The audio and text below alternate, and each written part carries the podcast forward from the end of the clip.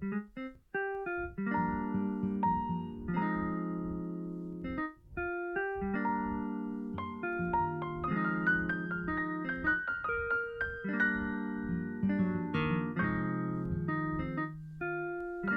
上好，你还喜欢昨天晚上我跟你分享的内容吗？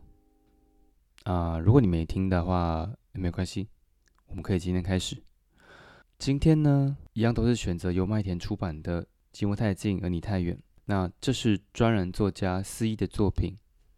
其实我会选择他的作品有一个原因，我昨天没有跟你分享，也是我跟我一个朋友，他同时也是我的听众，我们在聊天。聊到啊，那个是前阵子的事情哦。啊，四一出版了新书，我听过四一这位作家，但是我没有看过他的作品，所以我就很好奇的呃问了我的朋友。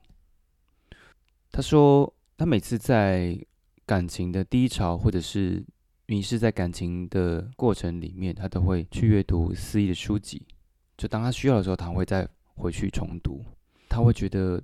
呃，他内容给他了带了一些力量，让他可以在迷失的爱情当中，呃，重新找到自己。这样，所以我就非常的好奇，想说，哎，那我来看看思一的作品。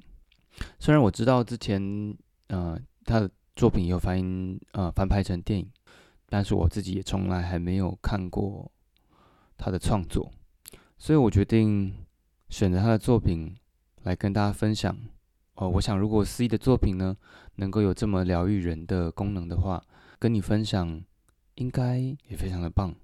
今天来到了这本书的第二章节，叫做“伤心问你还好吗？”希望你也会喜欢。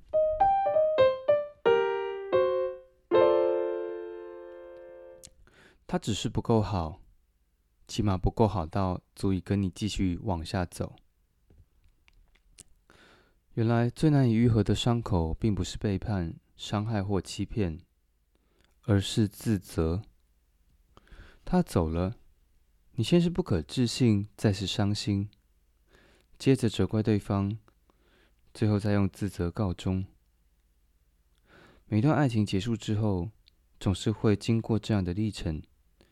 你不懂，你对他如此好，为什么还要离开？所以否认，然后。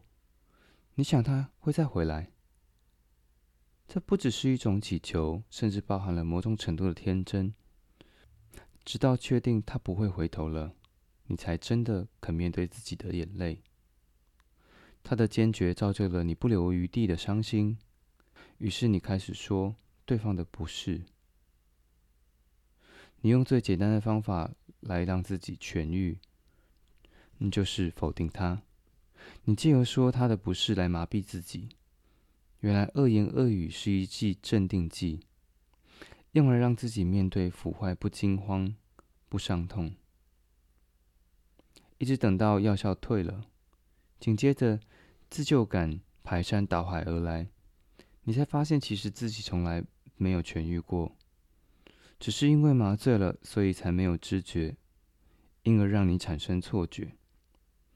一种海市蜃楼，接着你开始否定自己，把所有曾经对他的指责加倍的加注到自己身上。你觉得一定是自己不够好，所以他才会头也不回；一定是自己有所欠缺，他才会如此狠心决绝。当初你用否定他来获得安慰。现在则用怪罪自己来得到滋味，你把这当作是一种惩罚，以为这样就可以得到救赎，但你却忘了，两个人在一起从来不该是谁拉谁一把，而是谁跟谁一起了，谁跟谁一起同行了。爱情没有上下之分，只有左右相伴。可是你却还是责怪自己。你的自责来自于你们曾经那么好，如今却不好。你觉得一定是有人破坏了这份美好，但就因为无法指责他，所以只好把矛头指向自己。事出必有因，总该有人被指责，否则以后你怎么对自己交代？而自己就是那个罪魁祸首。然而，你却没有发现自己所有的检讨与修正都是建立在否定自我的上头，这是一种本末倒置，而不是前进的方式。因为所有的自我反省都应该建立于不偏颇才对，这样才有意义。否则，就只是一种偏袒，一种是非不分。跟着你才惊觉，一段关系终结后。最可怕的，其实不是从前所共有的都一笔勾销，反而是自己忘不掉，也躲不了，然后再被拖着不放。所以你才会拿以前的好来当做借镜，对照现在的自己。伤心无药可救，过分的自责只是雪上加霜。自省的目的是为了继续前进，这样才是对的。